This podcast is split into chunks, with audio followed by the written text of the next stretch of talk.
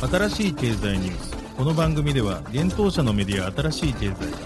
ブロックチェーン仮想通貨フィンテックに関する日々のニュース解説を平日毎日音声コンテンツでお届けしています。そして新しい経済ではブロックチェーン仮想通貨に関するニュース解説記事やインタビュー記事学習記事などのたくさんのコンテンツを掲載しております。ぜひ新しいひらがな経済漢字で検索してメディアもチェックしてくださいそして LINE 公式アカウントではメディアの更新情報を配信しております LINE 公式アカウントにもぜひご登録くださいこの番組は株式会社フィナンシェの提供でお送りします。フィナンシェはスポーツチームやエンタメプロジェクト、DAO などのトークンを購入して支援ができる新しいクラウドファンディングサービスです。サッカー J リーグ、野球、バスケなどのプロスポーツチームをはじめ映画やアイドル、インフルエンサーなど100以上のプロジェクトのトークンがフィナンシェで購入できます。さらにトークン購入者はプロジェクトに応じたキャンペーン参加や NFT などの特典も。ぜひ iOS や Android でフィナンシェのスマホアプリを入れて新たな応援体験を味わってください。あなたの夢がみんなの財産になるフィナンシェ。現当社新しい経済編集部の武田です。大塚です。はい、本日は11月の22日火曜日です。今日のニュースいきましょう。サードバース、前澤友作の MZWeb3 ファンドらから約20億円調達。バイナンスラボハードウェアウォレット開発 N グレイブに出資。ユニスワップがユーザーのオンチェーンデータ取得開始、UX 向上を目的に。コインベースジャパンにカルダの上場。NFT マーケット X2Y2 がクリエイター手数料を再開、オープンシーの影響を受け。トレードワルツ5カ国貿易間接続とタイでのデータ連携実施を成功。プロジェクトカンパニーと SBI、Web3 事業開発を支援する新会社 SBI デジタルハブ設立。リップル社アフリカ大手決済企業 MFS アフリカと提携。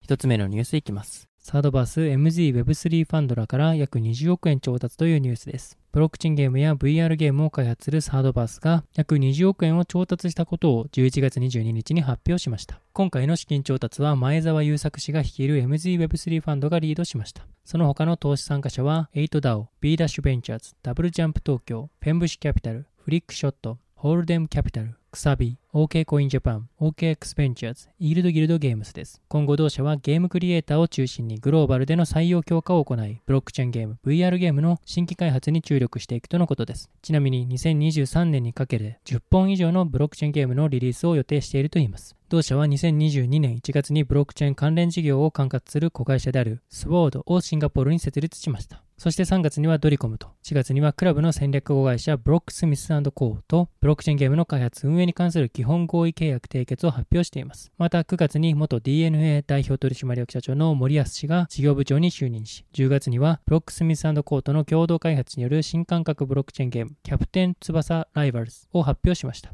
同社はアンバサダーとしてプロサッカー選手の長友佑都氏を起用しています。ちなみにキャプテン翼ライバルズは2022年内にローンチする予定であり、トークンの IEO も実施する計画となっています。そして今月同社はポリゴンスタジオと提携し、キャプテン翼ゲームにポリゴンを採用することも発表しました。MZWeb3 ファンドの前澤友作氏は、ブロックチェーンゲームや VR ゲームを通じて世界中のユーザーに日本の IP を届けるサードバースさんに出資させてもらいました。ブロックチェーンゲームの魅力は DAO を通じてユーザー同士または運営とユーザーがインタラクティブに交流して一緒にゲームを作り上げていく背景にあると思います。先日発表のあったキャプテン翼のブロックチェーンゲーム、キャプテン翼ライバルズもぜひ遊んでみてほしいです。国光さん率いるグローバルチームで日本から世界に挑戦するサードバースを応援していますとコメントしています。新しい経済編集部はサードバース代表取締役 CEO の国光氏へ取材を行いました。FTX 破産が短期的にゲームファイへ与える影響、そしてゲームファイ市場の見通しについて説明していただけますか？短期的にはもちろんネガティブだと考えています。ただ、新規のユーザーが参入するコストがフィアットベースで安くなるので、より多くの新しいユーザーの参加を促す機会になるとも考えております。サードバースはブロックスミスさんと共同開発でキャプテン翼ライバルズをローンチします。多くのユーザーに楽しんでもらえるゲームを作り出すことが冬の時代を終わらせる鍵になると信じています。未来は予想するものではなく、創造するものみんなで協力して新しい時代を切り開いていきましょう。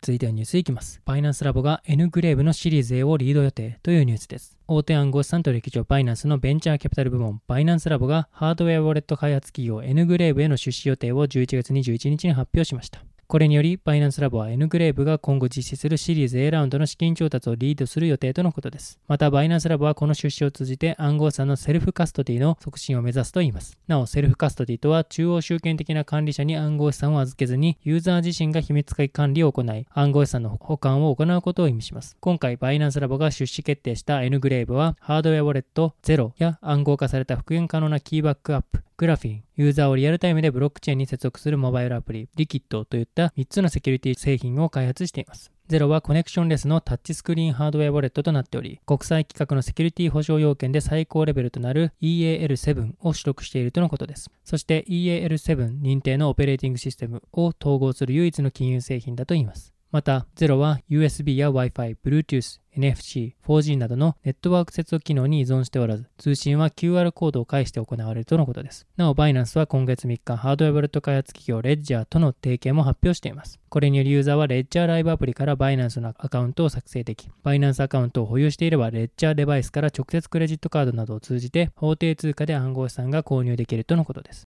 続いてのニュースはユニスワップがユーザーデータ取得開始というニュースです。分散型金融 DeFi プロトコルユニスワップを開発するユニスワップラボがユーザーエクスペリエンス UX 向上のためにユーザーのオンチェーンデータなどの情報取得開始を発表しました。ユニスワップラボは11月22日、新たなプライバシーポリシーのリリースを報告。ユーザーから取得する情報について、その使用目的など説明を行いました。なお、ユニスワップラボは透明性が重要であり、ユーザーを驚かせたくないと前置きしました。ユニスワップラボは今回のユーザー情報収集にあたり大前提として、個人と紐づく氏名、住所、生年月日、メールアドレス、IP アドレスについて取得し保存することはないと明言。そしてユーザーデータについて、マーケティング目的による第三者との共有は行わないとしました。同社はユーザーデータとプライバシーを保護することが最優先事項であるとした上で、UX 向上のためにデータ主導の意思決定を行いたいと説明しました。このためにユニスワップラボがユーザーから取得するデータとしては、公開されているオンチェーンデータのほか、デバイスの種類やブラウザーのバージョンなどの限定されたオフチェーンのデータなどであるということです。なお、オンチェーンデータはユーザーのウォレットアドレスによるトークンの保有量や移動、スワップスマートコントラクトでの署名などのトランザクションが含まれます。またデバイスの種類やブラウザーのバージョンは接続されたウォレットから取得可能となるようです。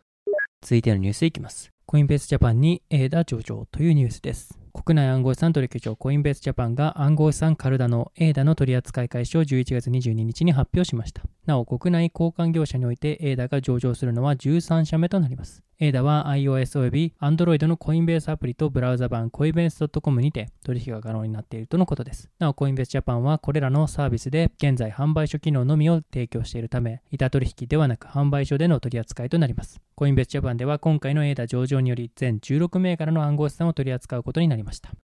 続いてのニュースは X2Y2 がクリエイター手数料を再開というニュースです。NFT マーケットプレイス X2Y2 がクリエイター手数料、ロイヤリティを再開し、X2Y2 上のすべての NFT にクリエイター手数料を適用したことを11月19日に発表しました。なお、クリエイター手数料とは、コレクターが NFT を購入した際に、その NFT を制作したクリエイターへ支払われるロイヤリティのことです。今回 X2Y2 がクリエイター手数料を再開したことにより、クリエイター側は NFT を販売する際に自身で手数料の割合を設定し、NFT 購入側はその設定された手数料をクリエイター側に支払うルールに変更されたということです。また、これから発行される NFT とすでに発行されている NFT を含めた同プラットフォームすべての取引に対し、クリエイター手数料を適用することになったといいます。そもそも X2Y2 は今年9月、コレクターがクリエイター手数料を一切支払わずに、個人間でコレクタブル NFT を取引できるプラットフォーム、スドスワップの台頭を受け、NFT 購入側にクリエイター手数料の支払い有無を選択させる仕組み、フレキシブルロイヤリティを導入していました。これにより、ほとんどのコレクターが手数料支払いを拒否することになり、それに付随して手数料の支払いのないプラットフォームとして取引も増加していました。しかし、今月6日に大手 NFT マーケットプレイスオープンシーがクリエイター手数料の支払いをプログラムで実行するオペレーターフィルターの実装を発表し、クリエイターへの手数料支払いの方針を明確に表しました。プラットフォーム内の NFT 取引数を減らしかねない一方で、クリエイターを重視するオープンシーのこの判断に対し、ユーザーは支持を表明していたといいます。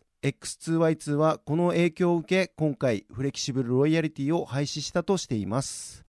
続いてのニュースいきます。トレードワルツが5カ国貿易間接続とタイでのデータ連携実証成功というニュースです。ブロックチェーン活用の貿易情報連携プラットフォームを運営するトレードワルツが日本、タイ、シンガポール、オーストラリア、ニュージーランドの5カ国貿易プラットフォーム間のシステム接続およびタイでのユーザーを交えたデータ連携実証に成功したと11月18日に発表しました。またそれぞれの国が持つ業界横断型の B2B 企業間取引プラットフォームを5カ国で一気に連携したことは世界初となるとのことです。なおこれらの情報は11月16日の APEC2022 対首脳会議敷設貿易 DX シンポジウムで発表されました。タイ政府機関の JSCCIB によると、ブロックチェーン基盤のナショナルデジタルトレードプラットフォーム NDTP の第1フェーズは、トレードワルツとシンガポールの貿易プラットフォームの NTP、ネットワークドトレードプラットフォームとの接続により完了したとのことです。このフェーズ1には、電子発注書、電子請求書、電子パッキングリストなどの電子商取引文書の標準である UNC ファクトの実装が含まれており、同国の国際貿易デジタル化開始における重要な第一歩であるとのことです。NDT NDTP はタイ銀行協会、タイ産業連盟、貿易委員会の3つの業界団体が運営する民間プロジェクトで JSCCIB により推進されています。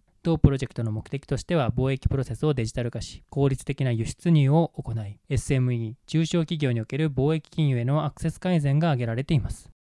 続いてのニュースいきます。プロジェクトカンパニーと SBI ホールディングスが新会社というニュースです。プロジェクトカンパニーと SBI ホールディングスが Web3 事業開発支援に関する新会社 SBI デジタルハブの共同設立を11月18日に発表しました。SBI デジタルハブでは両社のノウハウを生かした API 関連事業やコンサルティング事業などを行い、国内外企業の Web3 関連ビジネス創出と推進をサポートしていくと発表されています。具体的なサービスとしては2023年1月より各種 API の提供事業者と利用者をつなぐマッチングプラットフォーム API ハブ仮称の提供開始を予定しているとのことです。国内外のシステム開発の生産性向上を目指す狙いです。さらに2023年度内には Web3 に関連した新事業開発、立ち上げや事業推進に関する各種コンサルティングサービスを提供開始する予定だといいます。なお SBI デジタルハブは大阪府市の国際金融都市実現に向けた取り組みの一環として本社を大阪府に設置するとのことです。また一般社団法人日本デジタル空間経済連盟への加盟も予定しているといいます。プロジェクトカンパニーは2016年創立の DX コンサルティングを手掛ける上場企業です。2020年8月には日本 STO 協会の正会員として新規入会したことを発表していました。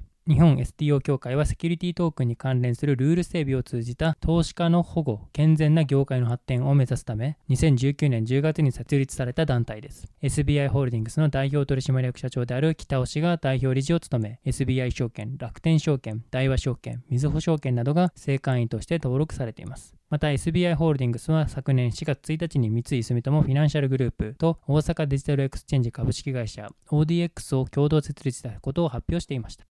続いてのニュースいきます。リップル社が MFS アフリカと提携というニュースです。アメリカフィンテック企業のリップル社が大手デジタル決済ゲートウェイの MFS アフリカとの提携を11月15日に発表しました。MFS アフリカはアフリカ地域35カ国で4億以上のモバイルウォレットを網羅した決済ネットワークを提供する大手決済フィンテック企業です。地域決済における相互運用性とシームレスなクロスボーダー決済を推進しています。今回の提携でアフリカの消費者や企業はリップル社のオンデマンドリキディティソリューションとリップルネットを利用し、リアルタイムで暗号資産の国境間決済が可能になるとのことです。リップルのアフリカ参入。リップル社はこれを機にアフリカ市場へ参入を目指す狙いです。アフリカにおけるモバイルマネーの金融包摂は急速に進んでいます。同国の人口は2030年までに17億人に達する見込みもあり、デジタル決済の普及は世界でも最速の部類に入るとリップル社は考えているといいます。また、決済企業の業界団体である GSMA によると、世界のモバイルマネーの価値1兆ドル140兆円のうち、アフリカは70%を占めるといいます。また、2021年にはアフリカのモバイルマネー取引額は前年比39%増となる7014億ドル98兆円に達したとのことです。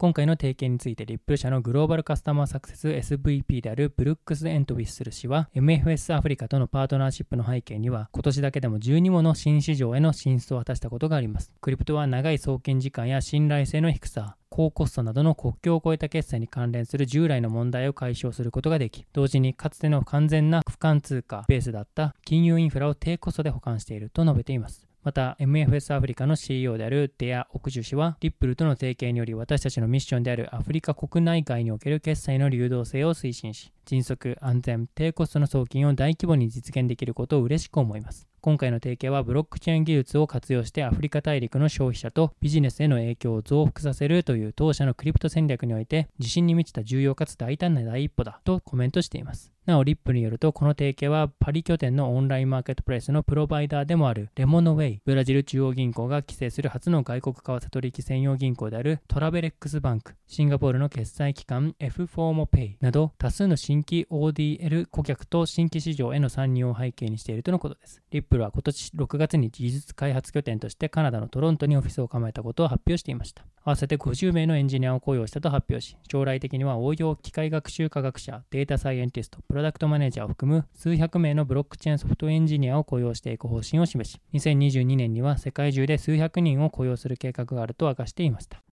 はい、本日のニュースは以上となります。そして新しいコンテンツ2つ出ておりますので、お知らせさせていただきます。先日より続いております、B ダッシュクリプト2022フォールの音声レポの最新版です。プロジェクトが考えるべき暗号資産の守り方です。こちらでは、アンダーソン・モーリー友城法律事務所外国法共同事業の長瀬威志氏、そしてハッシュハブの平野淳也氏、そしてビットバンクの廣末紀之氏、ダブルジャンプ東京満足亮氏、そして新しい経済からモデレーターとして竹田匡宏が登壇しているセッションとなっています。こちら記事から音声聞けるようになっておりますので、ぜひお聞きください。そして2つ目は、新しい経済ではおなじみ、ブロックチェーンエンジニアの落合翔吾氏に関する記事となっています。佐賀の古民家から世界で戦える Web3 エンジニアを育成、ソリディティハウスとはです。2016年よりイーサリアムの高速化に関わる研究と開発を行い、今年 DAO 型自治プロトコルアルガを発表。さらに DAO の可能性を説いた書籍、僕たちはメタ国家で暮らすことに決めたを上司した落合翔吾氏が、佐賀で古民家を改築し、ソリディティハウスなる新たなプロジェクトを開始しているとのことでした。編集部がそのソリディティハウスに向かい、全貌を取材した内容を記事化しております。ぜひこちら、サイトからご覧いただけるようになっておりますので、ぜひご覧ください。